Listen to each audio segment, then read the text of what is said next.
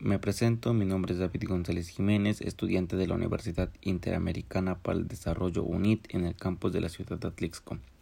Hablaré sobre la amistad, adolescencia y madurez individual y tareas comunes y fortalecimiento de la amistad.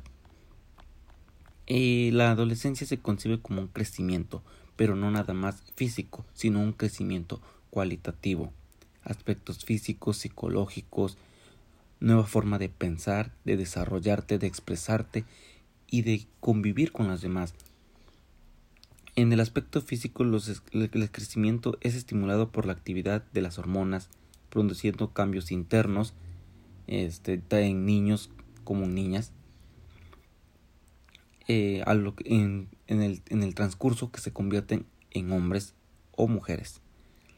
En el aspecto fisiológico se produce el aumento de inestabilidad en las emociones, eh, así como pueden estar alegres y efusivos.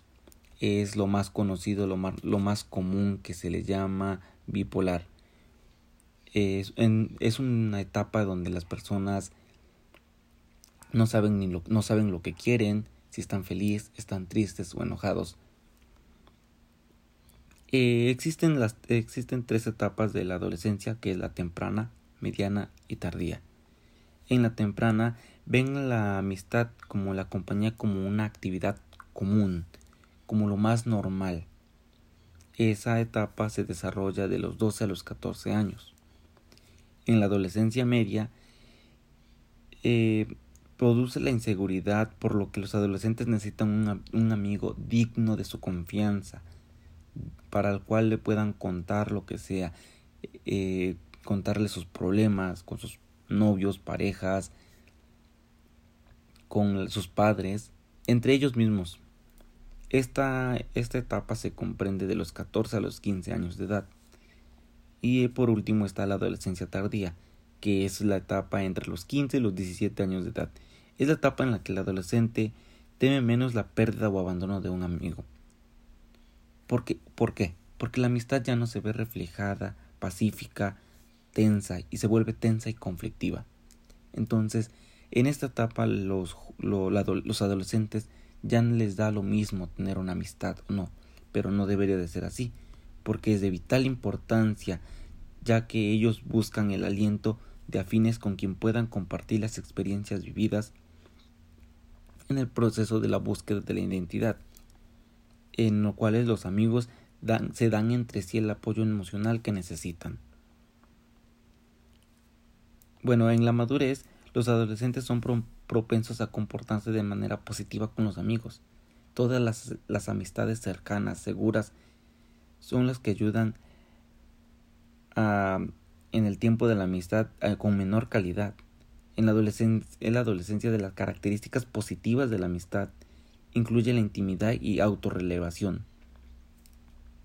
Cuando, la una, cuando un adolescente y otro enlazan una amistad donde hay calidad, hay efectos positivos en el ajuste psicológico de los, de los adolescentes, aumenta la autoestima, mejora su adaptación social y su capacidad de, de hacer frente a las situaciones de estrés, problemas entre familiares, entre, entre personas. Em, se meten en un en un círculo envolvente donde van madurando de una de su forma de pensar, en el cual van desarrollando habilidades para hacerle frente a cualquier situación. Existen varias condiciones desde desde ser comprensivos hasta el respeto y la tolerancia. Debes de ser comprensivo con los sentimientos y los problemas de tu amigo y viceversa para tener una buena comunicación y una buena amistad.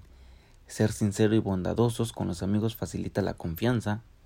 La amabilidad y la facilidad de comunicarse es uno de los pilares más importantes para fortalecer la amistad y la felicidad de ambos.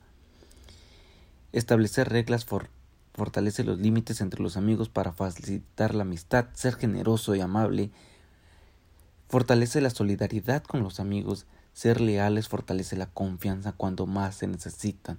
Tienes que crear los, los principales pilares de, la, de, la, de una buena amistad es la confianza, la lealtad y lo primordial, la comunicación. Respetar sus gustos y tolerancia son demasiado primordiales en cuanto a las creencias, gustos y personalidades. tu amistad va a ser la envidia, el egoísmo, la introversión y la hipocresía. Por eso es que tienes que tener cuidado a quienes eliges por tus amistades. Recuerda que los amigos son tu segunda familia. Para promover la amistad debemos de fomentar los valores, fomentar la generosidad y solidaridad, apoyar a alguien cuando lo necesite, tener un ambiente de armonía, apoyar sus ideas, sus pensamientos, sus expresiones y sus actividades recreativas. Realizando esto, podrás tener una amistad donde se establezcan los mejores valores y fortalecerás la amistad a niveles que no te imaginas. Esta segunda familia se convertirá en lo más importante, en la que siempre estará para ti, en apoyarte cuando más lo necesites.